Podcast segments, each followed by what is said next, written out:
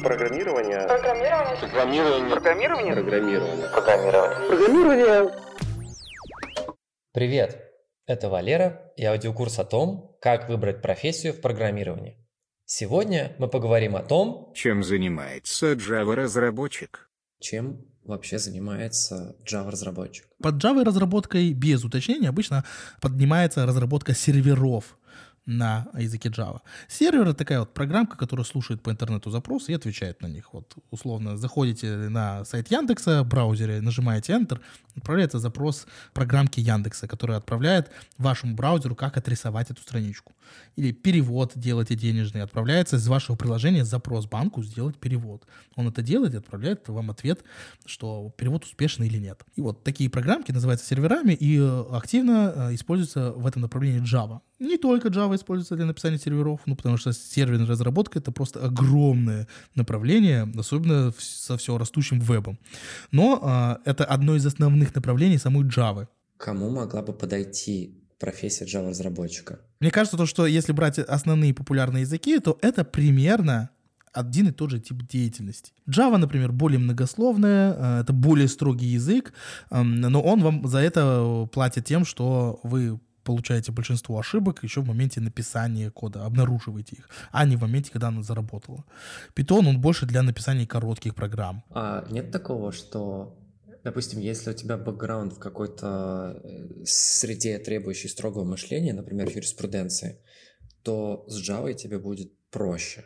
Э, Я бы вот для таких утверждений хотел бы уже посмотреть тогда уж исследования, потому что э, скажут, что вот люди, которые медленнее ходят, им больше нравится Java, чем плюсы, потому что она помедленнее. А кто еще медленнее ходит, тем нравится больше Python. Но а статистика подтвердит это, я не знаю. Также JavaScript это же не беззаконие, и анархия. Это просто более свободные законы, у которых есть плюсы и минусы. Поэтому человеку может понравиться это. А что необходимо знать и уметь, чтобы устроиться на первую работу? На каждом направлении обычно есть эм, список минимальных тем и степени глубины этих тем, которые надо знать. Про второе почему-то очень часто забывают. Дальше, э, если он это выучил, и самое это главное, это попрактиковался, никому не нужен, никто не нанимает э, справочник, да, нанимает специалиста, поэтому обязательно практика.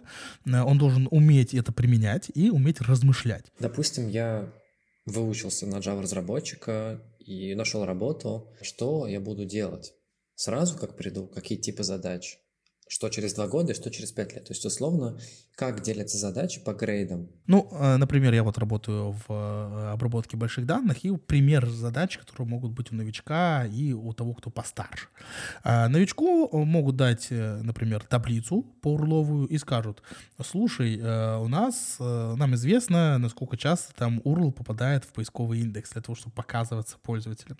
А Давай посчитаем статистику, э, у каких сайтов больше КПД ну, количество страниц, которые попадают в индекс от тех, которые у нас в базе, чтобы мы поняли, на что мы там вообще тратим.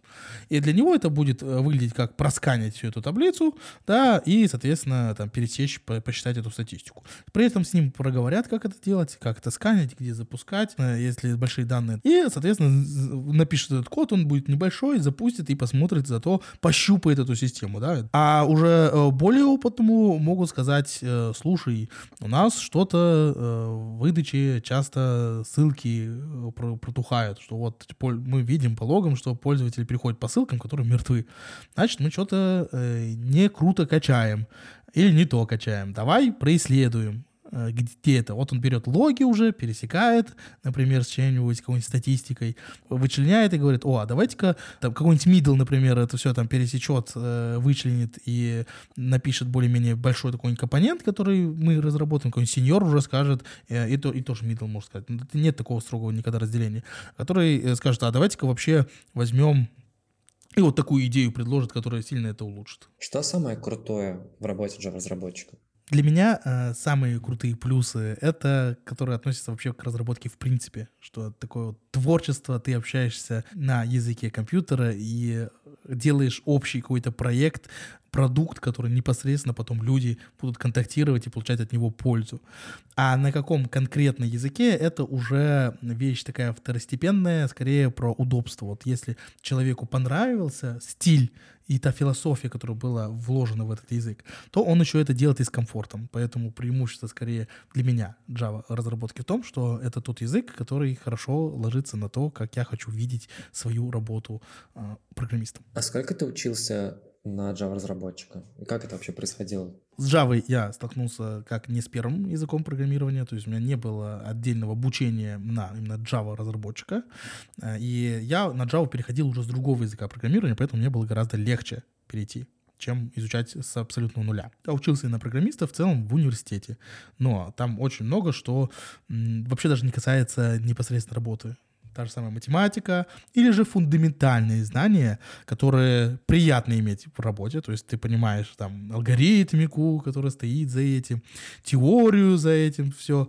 э, но которая непосредственно в работе вам не пригождается. Это то же самое, что получать кандидатскую по психологии, работая консультантом в магазине. Вам это не нужно. Но приятно понимать, как работает психология клиента. Итак, что я сегодня узнал?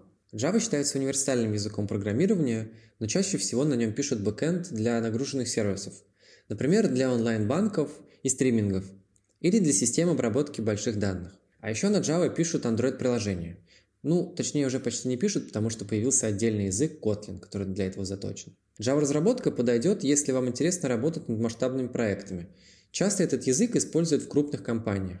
Еще она подойдет, если хочется создавать понятные и надежные программы. Java устроен так, что позволяет избежать множества ошибок еще в момент написания кода. Это довольно круто. А если вам интересно попробовать эту профессию, в Яндекс Практикум есть бесплатный вводный курс, где можно узнать основу Java. Пока все. Удачи и до встречи в следующем выпуске.